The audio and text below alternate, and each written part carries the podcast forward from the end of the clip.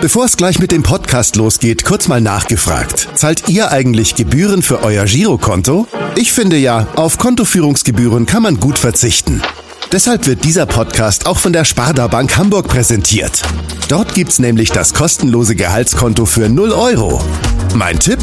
Jetzt mit nur wenigen Klicks online oder in der Filiale zur Sparda Bank Hamburg wechseln und Gebühren sparen. Und nun geht's los mit dem Podcast. Präsentiert von der Sparda Bank Hamburg. HSV. Wir müssen reden. Der Abendblatt Podcast rund um den Hamburger Sportverein. Moin Moin und herzlich willkommen zu unserer dritten Ausgabe des Abendblatt Podcast HSV. Wir müssen reden. Und zwar müssen wir reden zum einen über das kommende Spiel, das anstehende Spiel jetzt gegen den ersten FC Nürnberg, beim ersten FC Nürnberg. Und zum anderen wollen und müssen wir natürlich auch nochmal reden über den Saisonstart gegen Darmstadt. Mein Name ist Henrik Jakobs und bei mir sind diesmal mein geschätzter Kollege Kai Schiller. Moin Kai. Moin. Und zum anderen unser zweiter Gast, mit dem wir natürlich auch nochmal über das Spiel sprechen wollen gegen Darmstadt, gegen Nürnberg, über das Spiel sprechen wollen und natürlich auch über seine noch junge, aber schon ereignisreiche Karriere. Und bevor wir das tun und ihn herzlich willkommen heißen, wollen wir einmal wie immer die Fans fragen, was sie mit unserem Gast verbinden. Und wir haben uns beim Training umgehört, was sie mit diesem Namen verbinden und hören einfach mal rein. Also er ähm, macht diese guten Laufwege, also er setzt sich auch ein für die Mannschaft, man merkt es auch, er spielt auch mit Herz und das ist eine sehr gute Übersicht, finde ich. Und allgemein hat er auch ein paar gute Aktionen gegen, gegen Darmstadt. Ähm, ja, das hat mir sehr gefallen. Ich hoffe, er macht weiter so. Äh, talentierter Außenverteidiger für die Zukunft. Äh, sehr schneller Rechtsverteidiger mit einem lustigen Spitznamen. Ja, der Spitzname hat sich schon rumgesprochen. Ähm, viele kennen dich unter dem Spitznamen Jumbo. Äh, ein ganz herzliches Willkommen und, und Moin an, an dich, an Jan quasi Fripong Jimara. Ich hoffe, ich habe das richtig ausgesprochen. Ja, moin erstmal. Ähm, ja, der zweite und dritte Name, der war nicht so ganz korrekt. Also, Dann sag mal. Ähm, mein vollständiger Name ist Jan Korsi Frimpong Jamara. Uha, das wäre Jamara, hast du gehört? Merken. Jamara, okay. Dann, dann bleiben wir einfach bei Jan, würde ich sagen. Das Ja, ist das äh, für alle hier am einfachsten. Ja. Ja, Jan, du bist jetzt ungefähr seit zwei Monaten hier in Hamburg. Jetzt hast du gerade dein erstes Spiel gemacht gegen Darmstadt. Das erste Mal im Volksparkstadion war es jetzt nicht für dich. Du hast schon mal da gespielt, auch mit Bochum in, äh, in der Saisonvorbereitung ähm, gegen Anderlecht. Jetzt aber das erste richtige Heimspiel. Ja, wie war es für dich, das erste Mal? Ja, hat Spaß gemacht. Also ähm, es war schon was anderes jetzt.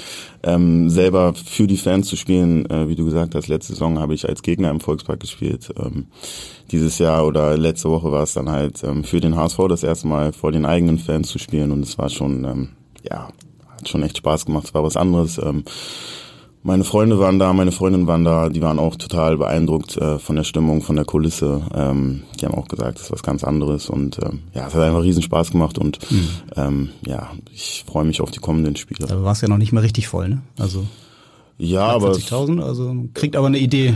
ja, also pff, bin gespannt, was dann kommt, wenn es komplett ausverkauft ist, das Stadion. Also es war schon, hat schon echt Spaß gemacht, muss ich sagen.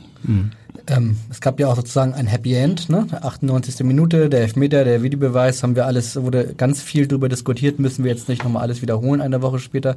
Es wurde aber auch ganz viel darüber diskutiert, wie man eigentlich dieses Spiel einzuschätzen hat. Ähm, war das jetzt ein glücklicher Sieg? War das ein verdienter, äh, Sieg nicht unentschieden, natürlich. War es ein verdientes Unentschieden? Ähm, welche Note würdest du, welche Spielnote würdest du der Partie geben? Ja, es war jetzt das erste Spiel. Ähm, ich würde dem Spiel eine 3 geben. Also ähm, ich denke, wir haben in der, ersten Halbzeit einige Sachen richtig gut gemacht. Ähm, Sachen, die uns der Trainer mit auf den Weg gegeben hat, haben wir gut umgesetzt. Ähm, können da sicherlich auch in Führung gehen in der ersten Halbzeit, aber dann, äh, ja, dann, wie wir in die zweite Halbzeit kommen, das darf natürlich nicht passieren. Ähm, wir wussten, dass es schwierig wird gegen Darmstadt, weil die ähm, ja kompakt spielen, das Zentrum dicht halten, ähm, ja, lange die Null halten wollen natürlich gegen uns und äh, ja, dann war das natürlich nicht ähm, optimal für uns, dass wir dann in der zweiten Halbzeit direkt nach 16 Sekunden oder wie viel es waren, das, das Gegentor kriegen und damit ist natürlich noch schwerer, dann rennst du an und rennst an. Ähm, die lassen sich weiter ähm, fallen, stehen gefühlt mit einem Mann vorm eigenen 16, dann wird es natürlich immer schwerer und schwerer. Wir haben dann ähm, ja ein bisschen unser Spiel, unsere Linie verloren, äh, waren dann nicht mehr so klar im Positionsspiel wie in der ersten Halbzeit. Ähm, das hätten wir, denke ich, ähm, ja weiter so durchziehen müssen.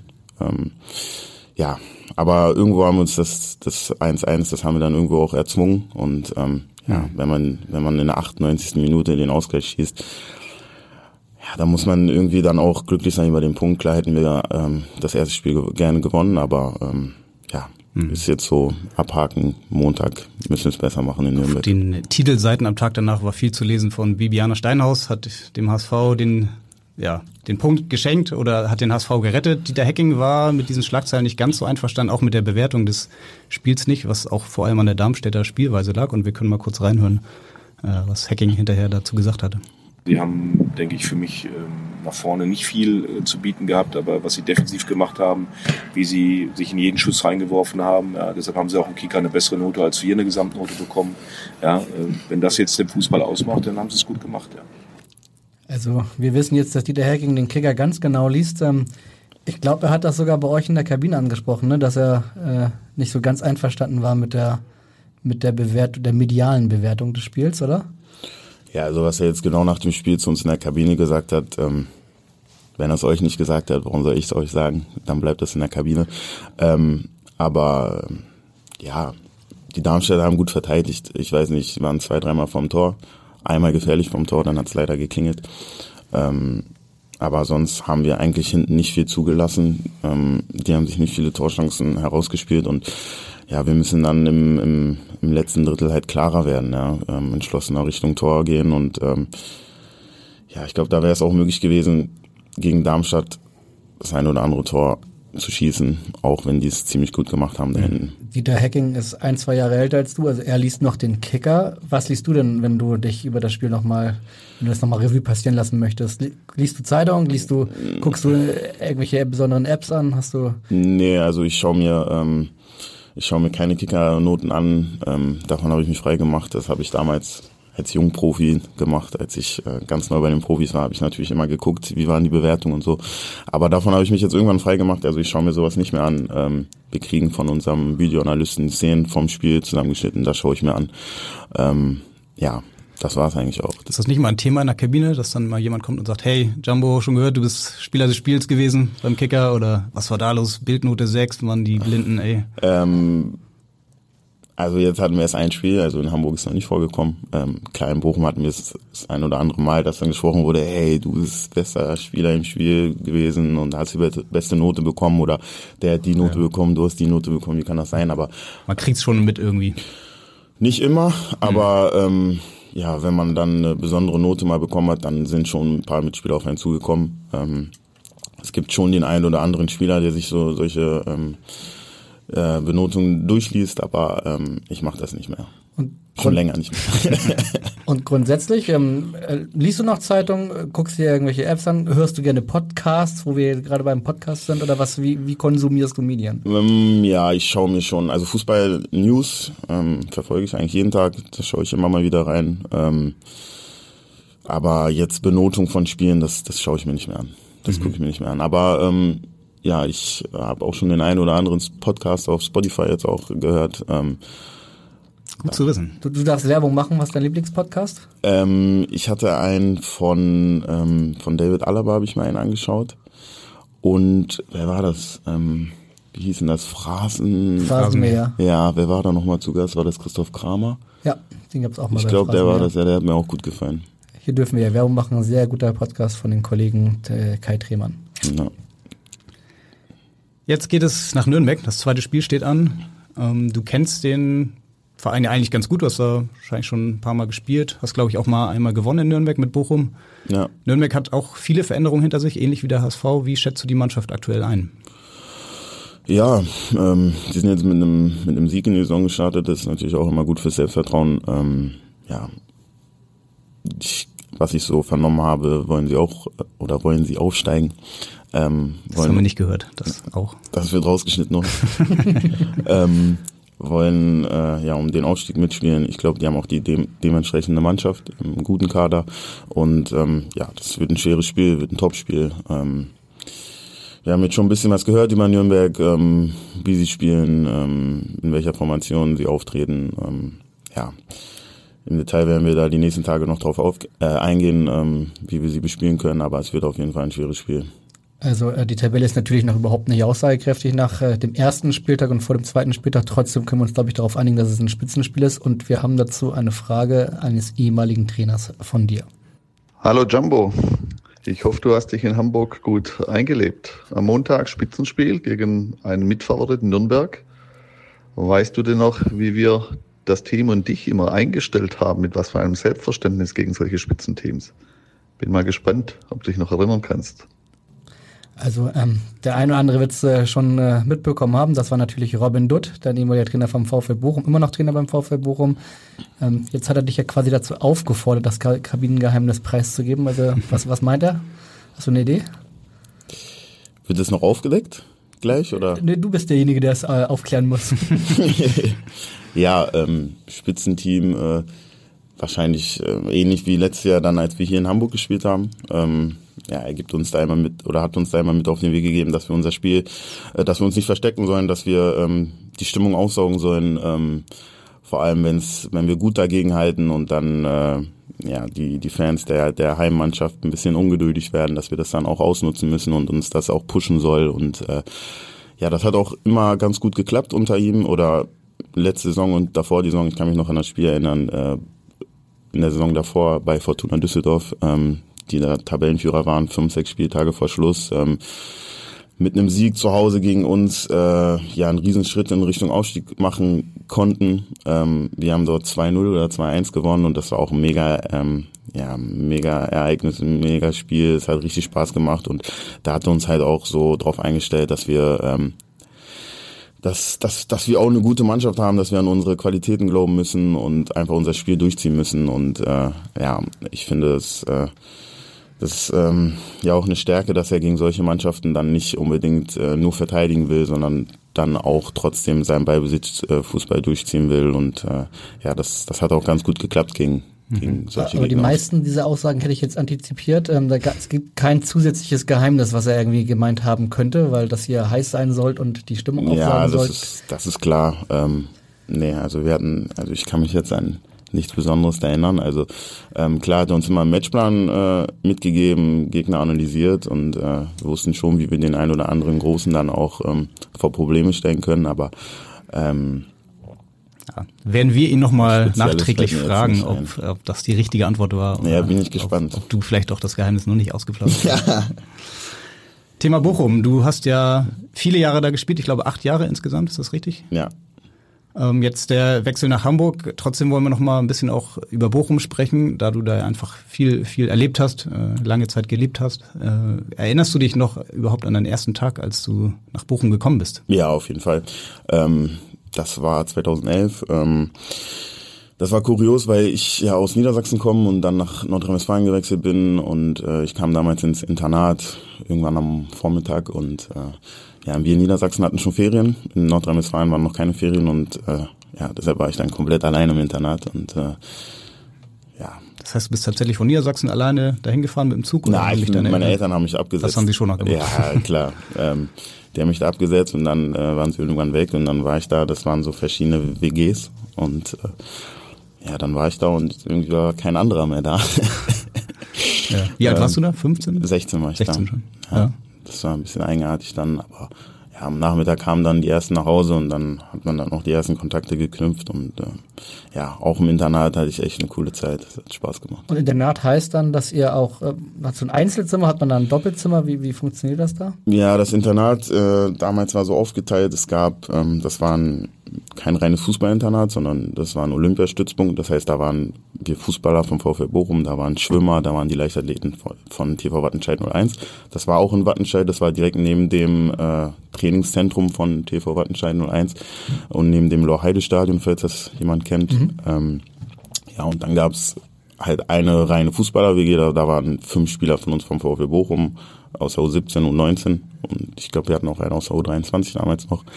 Ähm, dann gab es eine WG aus reinen Basketballern, dann eine WG aus den Leichtathleten, dann gab es auch äh, Mädchen, gab es auch, aber Jungs und Mädchen waren natürlich getrennt. Ähm, wir hatten auch ein paar Schwimmer in dem Haus und ähm, ja, das war ganz cool gemacht. Im Keller gab es einen Waschkeller, da hat man ziemlich früh auch gelernt, äh, seine Wäsche selber zu waschen. Ähm, drüben war die Mensa. Da gab's Wenn ich ganz kurz einhaken darf, also gar nicht so wie das Vorurteil ist, dass einem als Jungprofi alles abgenommen wird, sondern man musste schon selber für sich ein bisschen sorgen, oder? Ja, auf jeden Fall. Also in Wattenscheid, äh, also beim VfL Bochum war es so, ähm, dass wir da, okay, wir wurden dreimal am Tag bekocht. Also es gab morgens Frühstück halt vor der Schule, mittags Mittagessen, abends Abendessen. Nachts die Pizza. Aber ähm, ja, wir waren ja schon auf dem Weg zum Profi, haben uns professionell Ja, ernährt. Ähm, aber ähm, ja, wir hatten in den WGs gab es auch äh, kleine Küchen, also da war ein Herd, da war ein Kühlschrank, man konnte also auch selber für sich kochen, wenn man das wollte. Aber ähm, ja, Wäsche waschen musste man selber, ähm, ja, Lebensmittel, die man brauchte, haben wollte, musste man selber kaufen. Also ähm, man hat das schon ziemlich früh gelernt, äh, selbstständig zu sein. Ist das normal im Nachwuchsleistungszentrum? Weil Ähm, eigentlich wird ja den jungen Fußballern nachgesagt, dass sie total, äh, ja, dass ihnen alles hinterhergetragen wird, dass sie nichts mehr selbst machen müssen. Das Ja, also das kann ich jetzt nicht so ganz ähm, beurteilen. Ähm, ich kann halt nur davon sprechen, wie es bei uns war. Aber ich habe schon von den ein oder anderen Spielern damals beim DFB gehört, die bei anderen Vereinen waren, dass die ähm, ja schon ziemlich viel in ihren Internaten hatten und äh, auch ziemlich moderne Internate. Aber ähm, ich war absolut zufrieden mit unserem Internat. Es war, es war eine coole Stimmung. Ähm, ja, super Leute, auch, dass wir nicht nur Fußballer waren, sondern dass du auch mal einen Einblick in andere Sportarten bekommen hast, wie Leichtathletik, wie Basketball, ähm, Schwimmer. Das war schon cool. Und dass ihr nicht nur Jungs wart, war wahrscheinlich auch nicht so schlecht. ja. Trotzdem war es wahrscheinlich nicht ganz einfach, oder? Mit 16 dann allein ins Internat, Familie Ja. bleibt zu Hause. Ja. Das muss man auch erstmal hinkriegen. Ja, klar, der Anfang war nicht so leicht. Ähm, klar, mein Freundeskreis, meine Familie, die waren alle in Stadthagen. Ähm, ja, nach, ich habe damals noch bei Bielefeld gespielt, als ich in Stadthagen war. Und ähm, ja, der Weg von Stadthagen nach Bielefeld war einfach zu weit, weil ich unbedingt mein Abi machen wollte. Und ähm, ich dann in dem Sommer, in dem ich nach Bochum gekommen bin, darauf kam ich in, in die Oberstufe. Ähm, das heißt, ging aufs Abitur zu. Und ähm, ja, da das wäre so nicht mehr gegangen mit der Zugfahrerei. Und ähm, deshalb war mir schon klar, dass ähm, wenn ich das beides unter einen Hut bringen will, dass ich das, dass ich so so ein Paket brauche, wie ich es im Bochum bekommen habe. Und deshalb, ja, der Anfang war schwer, aber irgendwann habe ich mich dann da auch zu Hause gefühlt und neue Freunde kennengelernt und war dann doch eine echt coole Zeit da. Was waren deine Leistungskurse? Sport und? Sport und Englisch. Und Abi-Note, verrätst du? Nein. Aber es gibt eine. Es gibt eine, ja. Das ist eigentlich Ähm, was Wichtiges. Ja, ja, es hätte besser sein können, aber ähm, ähm, ja, damals habe ich das alles auf ein bisschen Fußball anders konzentriert. gesehen und habe mir gedacht, Hauptsache du schaffst das irgendwie. Wenn ich es nochmal machen könnte, dann würde ich das vielleicht ein bisschen besser machen, aber Wir haben tatsächlich aus äh, der damaligen Zeit auch eine Frage an dich. Hallo Jammo, Angelo Daut hier. Als du mir zum VfL Bochum gefolgt bist, sind wir runter ins Bergwerk, damit du ein Gefühl für die Stadt, für die Geschichte und seine tollen Menschen bekommst. Was zeigst du mir in Hamburg, wenn ich die Tage vor Ort bin? geil. Angelo Wie Daut. seid ihr dann seine Nummer gekommen? Uh, Journalisten, ne? Stark. Vielleicht kannst du mal kurz unseren Hörern erklären, wer Angelo Daut ist. Ähm, ja, Angelo Daut ähm, war damals mein U15-Trainer bei Arminia Bielefeld, ähm, hat mich sozusagen zu Bielefeld geholt damals und ähm, ja, wir haben mit ihm damals den U15 Westfalen-Pokal gewonnen. Ähm, ja, auch das war auch eine geile Saison. Borussia Dortmund rausgehauen im Westfalen-Pokal. Ähm, da hat sogar, da hat unser Torwart das Tor geschossen, haben wir 1-0 gewonnen. Ähm, der hat vom eigenen 16er das Ding nach vorne geprügelt und wir haben auf so einem harten Kunstrasen gespielt und dann tickte der Ball über den Torwart ins Tor. Haben wir 1-0 gegen Dortmund gewonnen und im Finale dann gegen Schalke gewonnen. Das war schon eine gute Zeit und ähm, ja, erst dann darauf das Jahr nach, nach Bochum gegangen. Ähm, als U15-Trainer ähm, und hat mich dann zur U17 nach Bochum nachgeholt und ähm, ja sich dafür eingesetzt, dass ich einen Internatplatz kriege und und und und ähm, wurde dann später auch noch mal mein U19 Co-Trainer, war dann bei Darius Wosch äh, der Co-Trainer mit Jens Klaas zusammen und ja, ähm, ja hat mir viel geholfen in Bochum, ähm, vor allem als ich dann ganz neu da in der Stadt war. Mhm. Ähm, hat auch das ein oder andere Mal dann für meine Abi-Prüfung mit mir gelernt, weil er ähm, hauptberuflich Lehrer ist. Ähm, ja, Das auch noch. Ja, und ähm, ja, cooler Typ. Ähm, wir haben immer noch äh, äh, super Verhältnis zueinander, viel Kontakt. Mhm. Ähm, und ja, ich freue mich, wenn er jetzt demnächst nach, nach Hamburg wiederkommt, ist wahrscheinlich gegen Bochum dann auch im Stadion. Und seine Frage, was wirst du ihm in Hamburg zeigen? Ähm, ich glaube, er kennt mehr von Hamburg als ich, ähm, weil, ähm, weil er Familie hier in Hamburg hat und sehr oft hier ist. Aber ähm, ja, was, was hätte er noch nicht gesehen? Ähm, ich würde jetzt sagen, ich würde ihn mal auf die Reeperbahn mitnehmen. Die hast du schon kennengelernt? Ja, die habe ich schon kennengelernt. Da war ich jetzt einmal mit, mit ein paar Kumpels, ähm, habe mir das angeschaut, ähm, weil mir gesagt wurde, dass wenn man in Hamburg ist, dass man das mal gesehen haben muss. Geschockt oder geflasht? Teils, teils. Und natürlich vor 24 Uhr war die. Klar, klar. Es war noch hell. Ja. Oder wieder? Darf er dann bei dir übernachten, wenn er zu Besuch kommt? Oder Ja, klar. muss er sich ein Hotel nehmen? Nö, also er kann bei mir übernachten. Ja. Ja. Couchsurfing. Nee, wir haben Gästezimmer. Okay. Gästezimmer, ja. Ja. Er ist wahrscheinlich nicht der Einzige aus Bochum, der dann zum, zum Spiel gegen den VfL Bochum hier äh, in Hamburg aufschlagen wird, oder? Stimmt, das könnte dann doch problem- problematisch werden mit der Übernachtung. ähm, die Eltern meiner Freundin kommen auf jeden Fall auch, ähm, sind ja Bochumer.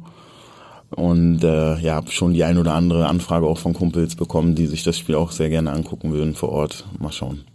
In zwei Wochen ist es ja schon soweit. Genau. Jetzt ist zwar das Spiel gegen Nürnberg erstmal dran, aber bist du trotzdem in Gedanken schon auch bei dem Bochum-Spiel? Nö, also ähm, klar, in der Sommervorbereitung, als der Spielplan raus, rauskam, habe ich natürlich geschaut, wann ist das Spiel gegen Bochum, wann spielen wir in Bochum, ähm, weil ich mich einfach aufs Wiedersehen freue mit den ganzen Leuten. Aber jetzt ist totaler Fokus auf Nürnberg. Also äh, wir haben ja nach dem Nürnberg-Spiel noch ein Pokalspiel und äh, ja, das äh, wäre Quatsch, jetzt schon an Bochum zu denken. Ich denke jetzt erstmal an Nürnberg, hoffe, dass wir da ein gutes Spiel machen und dann kommt erstmal der DFB-Pokal. Der Fußballer denkt von Spiel zu Spiel. ne? So sieht's aus. Das lernen wir ja auch immer wieder. Wir, wir haben ein gewisses Muster bei dir entdeckt. Du bist in Berlin aufgewachsen, in Bielefeld hast du gespielt, in Bochum. Jetzt die Frage nach Hamburg, äh, Bayern, Barcelona oder etwa Bremen? Ähm, ja, gerne Barcelona. Ich glaube, damit der Antwort kann auch der HSV, die, die HSV-Presseabteilung leben. ja, Bremen wäre jetzt nicht so gut gewesen, ne? Nee, das äh, könnte dann bei den Fans ein bisschen schwieriger werden. Hätten wir schneiden müssen wahrscheinlich. Lernt man das als? Neuzugang beim HSV, dass man bestimmte Vereine nicht loben sollte oder vielleicht auch nicht nee, erwähnen sollte? aber ich glaube, es ist klar. Also, kennt man. Ja, also ich glaube, man kennt die Rivalitäten der jeweiligen Vereine und dann ist das schon klar. Wir sind immer noch nicht ganz fertig mit Bochum, weil wir haben da noch eine Frage an dich. Ich bin gespannt. Hallo Jumbo, hier ist Fanny, dein alter Kollege aus Bochumer Zeiten. Ich hoffe, du hast dich beim HSV gut eingelebt. Für mich war es eine ganz, ganz tolle Zeit in Hamburg. Die wünsche ich dir auch. Natürlich auch viel Erfolg und vor allem, dass du gesund bleibst. Verletzung hattest du ja schon als junger Spieler. Und vielleicht hier eine ganz kleine Frage.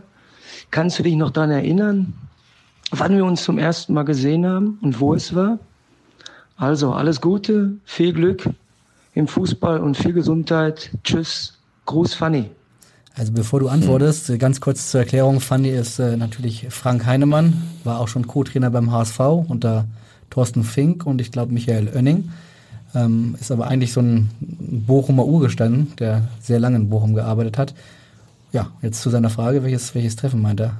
Ähm, das war damals, als ich ähm, in Bochum war, das allererste Mal, ähm, als ich noch U16-Spieler war. Ähm, als ich mit meinen Eltern zu Gast war in Bochum zum, zum ersten Gespräch. Ähm, also da saßen dann der Angelo Daut, ähm, Fanny Heinemann, Alex Richter, ich glaube die drei und ja, haben wollten mich dann und haben es auch geschafft, mich von dem Konzept VfL Bochum plus äh, Klaus Steinmann Haus, das war das Internat, zu überzeugen. Ähm, ich glaube, das war unser erstes Treffen. Ähm, ja. Hat dich dann auch ein paar Jahre begleitet in Bochum noch? Ne? Ähm, ja, auf jeden Fall. Ähm, erst dann aber ja dann, ich weiß gar nicht, ob schon 2011? Da war, muss er in Hamburg gewesen Ja, sein. erst dann, äh, wir hatten das Gespräch im, im Januar, Februar und ähm, erst dann in dem Sommer ist er dann nach Hamburg gegangen, glaube ich, und ähm, kam dann 2013 zurück, als ich zu den Profis kam.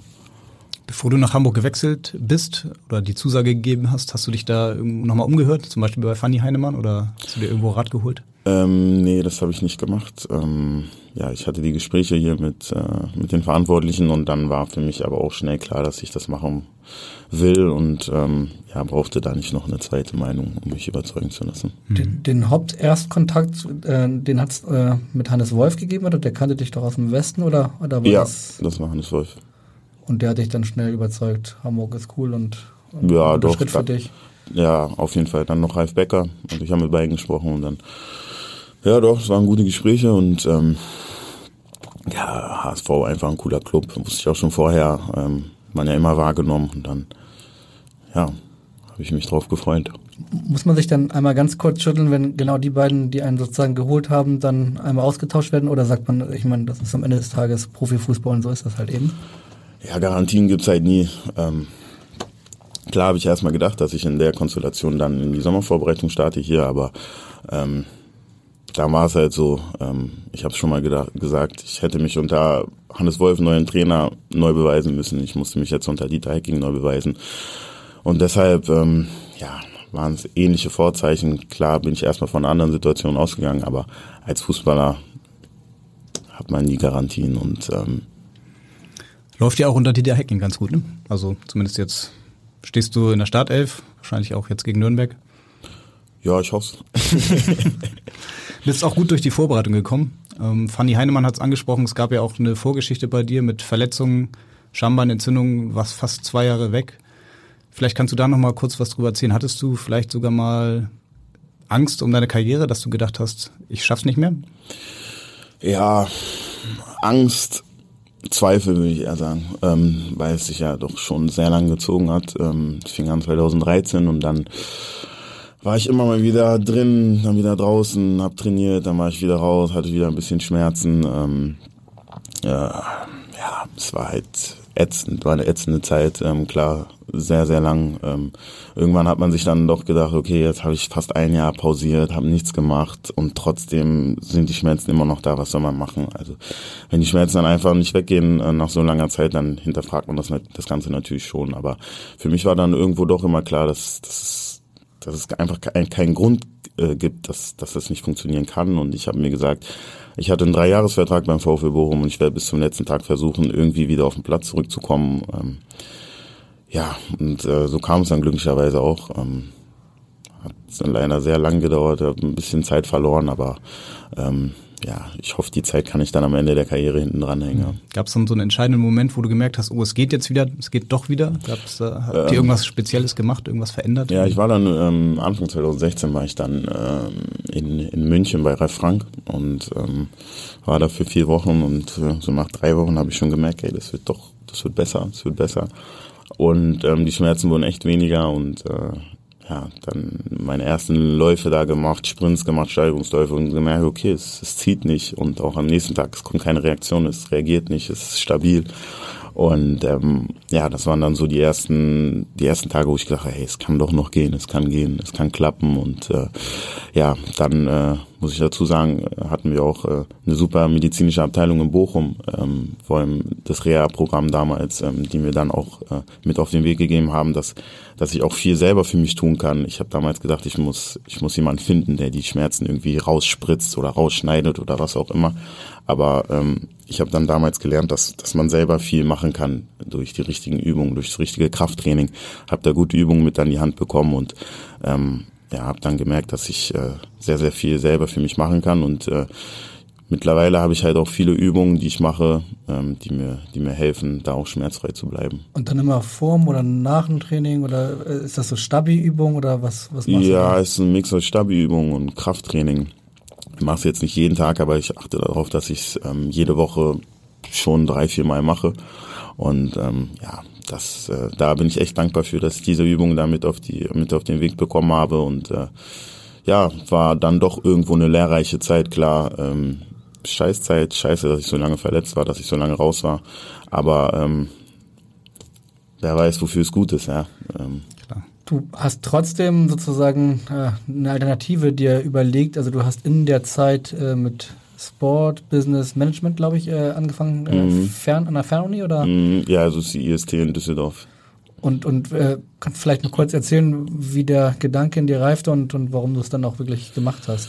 Ähm, ja, zu der Zeit, als ich so lange raus war, hatte ich viele Gedanken. Ich habe mich mit vielen Sachen beschäftigt. Ähm, was passiert, was passieren würde, wenn ich nicht mehr weiterspielen könnte, klar. Und ähm, da hatte ich so ein paar Dinge im Kopf, äh, die ich äh, machen könnte. Ähm, da war ich dann ganz glücklich drüber, dass ich dann mein Abi gemacht habe.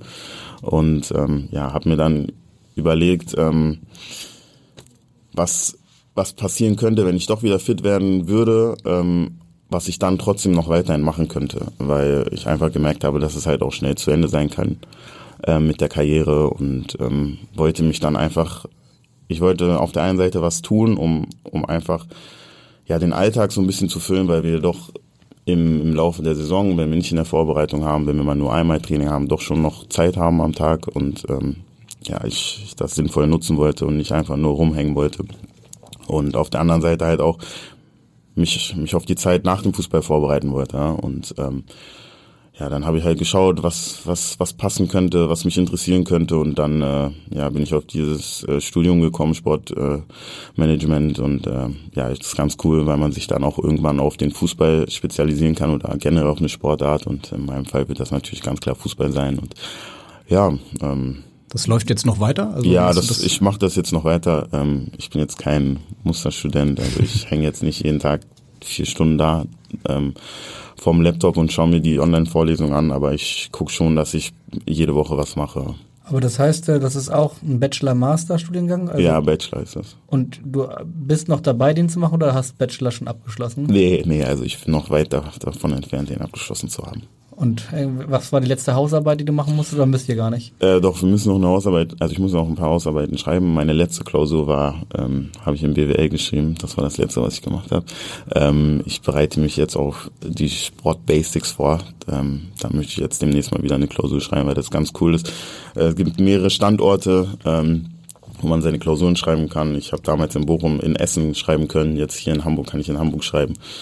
Das ist ganz gut. Dann musst du aber schon irgendwo hin, um Ja, ich, mu ich muss, mhm. also ich kann es nicht zu Hause machen. Es gibt dann halt mhm. immer Standorte. Ähm, da, da muss man sich für anmelden, dann kommt man da an so eine Uni und äh, da sitzen dann zig Leute und schreiben die Klausur. Ihr könnt ja, wenn ihr wollt, äh, beim HSV auch eine Studiengruppe aufmachen, weil du bist nicht der einzige Fernstudent und ein anderer hat eine Frage an dich. Hi Jumbo, David Kensombi hier. Sag mal, hast du eigentlich noch unser allererstes Länderspiel gegen Italien auf dem Schirm? Wie war das eigentlich so für dich? ja, der hat auch nichts gesagt. Wann habt ihr das gemacht mit dem? mit Angelo dort habe ich gestern auch erst Wir behalten unsere Kabinengeheimnisse für uns, so wie du es ja auch tust. Stark. Ja, David Kinzombie studiert auch nebenbei, hat er uns mal erzählt. Ja. Ähm, du kennst ihn ja noch ganz gut. Kleiner Themensprung zurück mhm. aus der U18 war das, ne? DFB. Ja. Er meint das Spiel gegen Italien wahrscheinlich. Ja, genau. Ja, es war ganz lustig. Ähm, ich habe zu der Zeit äh, ja häufiger defensiv gespielt und David Kinzombie zu der Zeit auch in seinem Verein äh, Innenverteidiger gespielt. Und in dem Spiel waren wir dann die Flügelzange. Das heißt, David kam über links außen, hat links vorne gespielt und ich rechts vorne. Das war ganz lustig, aber es hat echt gut geklappt. Ähm, wir haben das Spiel auch 3-0 gewonnen. Es war war ein gutes Spiel, doch. Ähm, war unser erstes äh, gemeinsames Spiel für den DFB. Und ähm, ja, sowas vergisst man natürlich nicht. Vor allem, weil David Kinzombie dann plötzlich links außen gespielt hat. Ja, ich habe das bei transfermarkt.de nochmal in der Aufstellung gesehen, habe mich auch gewundert. Ja. Kinzombie links außen, vielleicht ja, wäre das nochmal was für Hacking. Als das war Wahnsinn, ja. Das war, war schon witzig, vor allem, weil er damals zu der Zeit, also für mich nur, also ich kann die nur als Innenverteidiger und dann spielte der da plötzlich links vorne. Das war halt schon Da hat der Horst Rubisch eine Idee oder das war euer Trainer, ne? Ich glaub, das ja, war Horst noch, Rubisch war unser Trainer. Stimmt, das war Rubisch, ja. Ja. Mhm. Horst ja. Rubisch, alte HSV-Legende. Äh, wie ja. hast du den in Erinnerung? Ja, ähm, hat immer Feuer gegeben, hat mir auch das ein oder andere Mal in den Hintern getreten. Ähm, ja, doch, war, war, war auch ein guter Trainer, hat Spaß gemacht unter ihm. Ähm, war eine coole Zeit so mit den mit den Jungs damals, äh, unter anderem noch David Kinzombie, Fabian Holthaus, war war schon cool, doch es hat Spaß gemacht. Ja.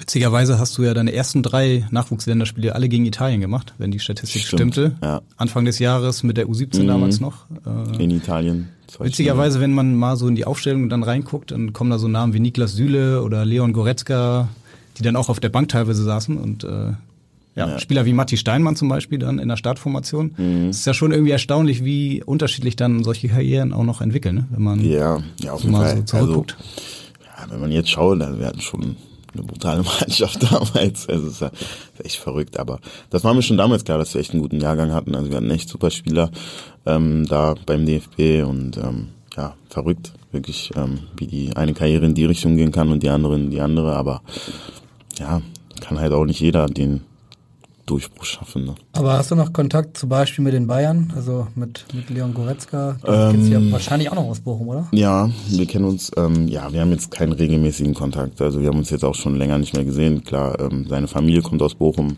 Ähm, die besuchte auch des Öfteren. Da hat man sich ab und zu mal in der Stadt gesehen oder so. Aber ähm, ja, wir haben jetzt keinen Kontakt mehr zueinander. Ich habe, äh, als ich damals in der Reha war in München, habe ich den äh, Serge mal getroffen und den Jo Kimmich, aber ähm, ja, von K Kontakt zu sprechen, das wäre jetzt ein bisschen übertrieben. Kontakt auf dem Spielfeld habt ihr dann ja auch erst nächstes Jahr wieder.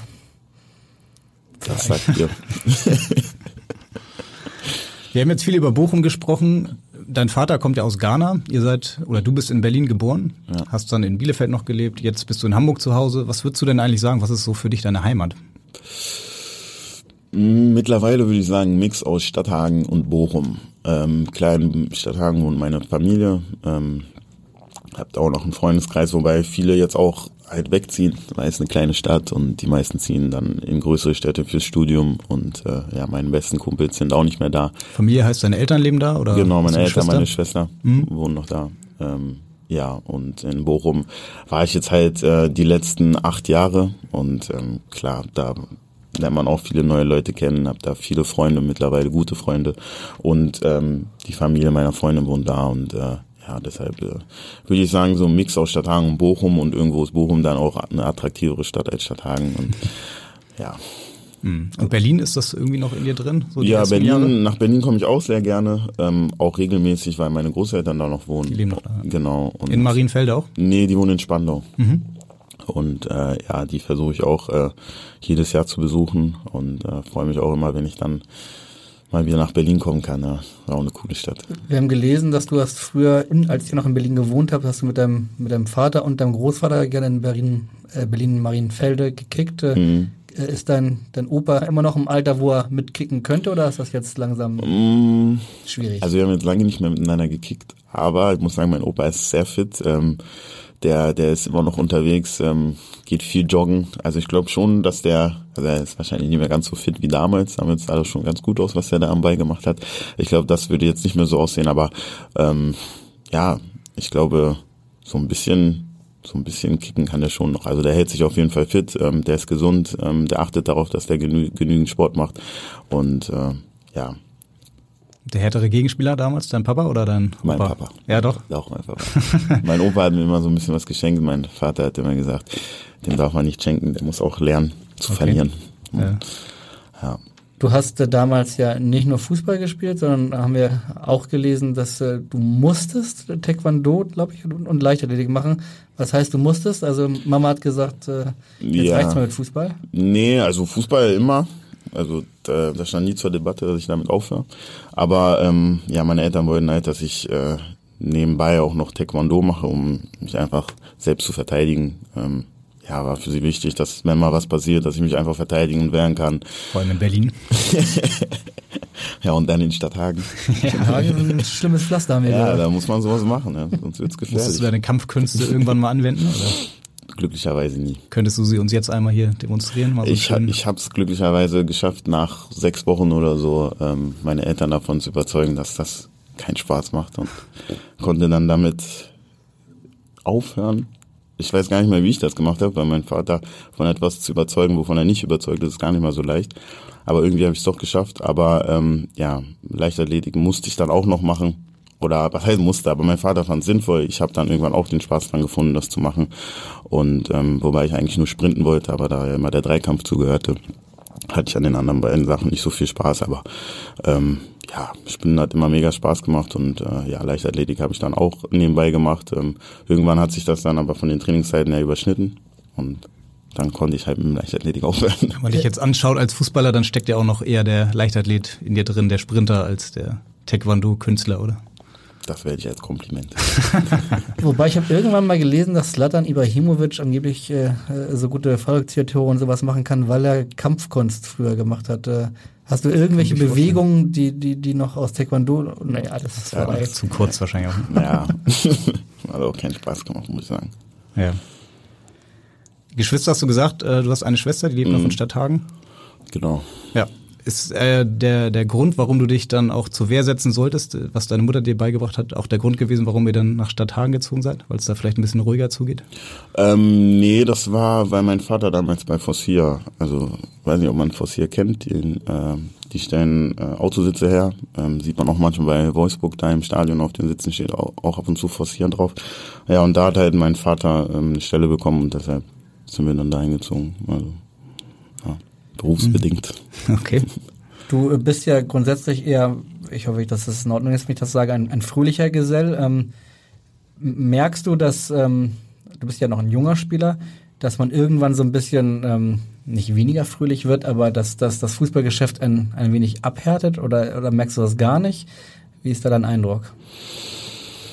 Ja, es gibt sicherlich im Fußball auch mal Tage, an denen man, an dem es einem nicht so leicht fällt, zu, zu lachen oder fröhlich zu sein, aber ähm, Oder mit Journalisten zu reden? gehört auch dazu. Aber ähm, ja, ich bin jetzt noch zu jung, um hier zu erzählen. Ich habe mit der Zeit gelernt, dass es so und so ist. Aber irgendwann habe ich dann doch gemerkt, dass klar Fußball ist viel wert. Fußball ist äh, ja fast alles so. Also ich liebe Fußball, ich liebe Fußball zu spielen und das ist jetzt auch mein Beruf und es äh, ja mega, dass es, dass es geklappt hat, dass Fußball jetzt mein Beruf ist. Aber es gibt halt trotzdem noch mehr irgendwie im Leben, ja und äh, ähm, Klar bin ich traurig, wenn wir mal ein Spiel verlieren oder ein Trainingsspiel verlieren oder es scheiße läuft. Klar, dann bin ich auch nicht happy, aber irgendwo ähm, gibt es schlimmere Sachen im Leben, ja. Und äh, es gibt auch genügend Sachen, über die man äh, sich freuen kann. Und äh, ich glaube, man muss das alles ein bisschen relativieren. Also ähm, nur weil man jetzt nicht äh, Spiel verloren hat oder es gerade nicht so läuft, ist das Leben trotzdem oder haben wir trotzdem ein super Leben und ein schönes Leben. Und ich persönlich bin super zufrieden mit meinem Leben und deshalb Das scheint auch anzukommen, auf jeden Fall mit jedem, mit dem wir gesprochen haben. Die haben immer so deine fröhliche, lustige Art äh, erwähnt und gesagt, das ist einfach noch ein total normal gebliebener Junge. Und äh, zum Abschluss haben wir dann auch noch jemanden, der dir auch genau das nochmal sagen will. Okay. Wer kommt jetzt? Ich bin sehr gespannt, wer jetzt kommt. Hallo Jumbo, hier spricht ein alter Trainer Peter Neurohr. Für mich persönlich eines der größten Talente, die ich habe betreuen dürfen, allerdings in einer Zeit, in der es mir nicht ganz so gut war, ging. Du mit deiner Schamheilentzündung beim VfL Bochum standst dir nicht unbedingt im Wege, aber vielleicht war die eine oder andere Beratung nicht die, die die richtige war. Letztendlich ist alles gut gegangen. Dir fehlen leider nur 200 Bundesligaspiele, die du in der Zeit hättest machen können. Jetzt bist du fit, schon seit langer Zeit. Ich hoffe, dass du fit bleibst, Junge. Du bleibst bei mir auf jeden Fall in bester Erinnerung, auch wenn du uns, dem VfL Bochum, damals, als ich da war, nicht unbedingt hast helfen können, aber du warst immer ein Highlight. Menschlich wie auch sportlich. Bleib wie du bist, bleib gesund, Junge. Ciao. Und die 200 Bundesligaspiele, die kommen ja jetzt ja noch, ne?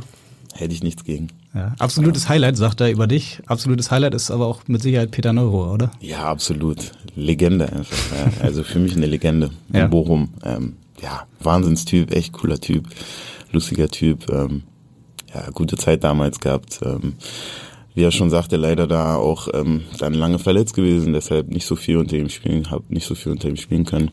Habe aber trotzdem mein erstes Profispiel unter ihm machen dürfen.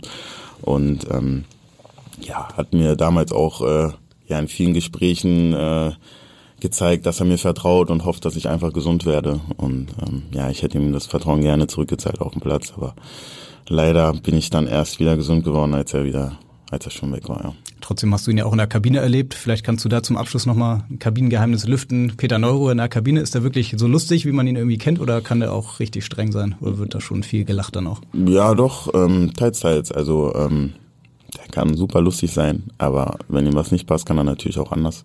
Ähm, aber ist, glaube ich, auch ganz normal. Ähm, was er super gemacht hat damals war halt ähm, in der schweren Zeit, ähm, als der Verein kurz vorm Abstieg, Abstieg stand und ähm, ja die Spieler sicherlich nicht das größte Selbstvertrauen hatten, hat er halt die Spieler so aufgebaut und ähm, ja, das, das Selbstvertrauen zurückgeholt und ähm, es war schon verrückt, ähm, was dann auch so für eine Euphorie in der Stadt war, rund um den Verein und wie viele Leute dann plötzlich wieder ins Stadion kamen, die letzten drei oder vier Heimspiele und man dann den Klassenerhalt doch noch gesichert hat, das war schon verrückt und das war schon, ja, das war schon Wahnsinn, was er da auf die Beine gestellt hat und Hm.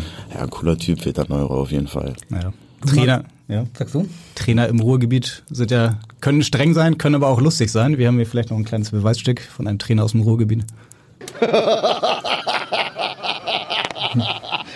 Hast Wer du war das? erkannt? Das, das war er, oder? Das war nicht Peter Neururer, ne? Das kann ich nochmal hören. Aber eine Trainerlegende aus. aus Kannst gerne nochmal hören. Das Robin Dutt? Ein letztes Mal. Geh mal nach Gelsenkirchen. Dann Hatte ich den Trainer auch? Nee. Ach so. Aber machen wir kein zu langes Quiz draus. Ehemalige HSV-Legende, jetzige und ehemalige Schalke-Legende, Hüb Stevens ist das. Und, Ach so, okay. äh, in, in Hamburg kennt jeder das Okay. Lachen. Okay. Leider, leider ist äh, unsere sozusagen dritte Halbzeit schon wieder vorbei. 45 Minuten haben wir mit dir geplaudert, hat total Spaß gemacht. Echt? Äh, schnell um, ne? viel, viel, viel gelacht. Genau. Ein letztes Mal noch kommen. schon anstecken, ne? Eine letzte Frage müssen wir dir stellen, die stellen wir jedem Gast. Ähm, auch wenn du die Frage nicht so gerne beantwortest, steigt der HSV auf.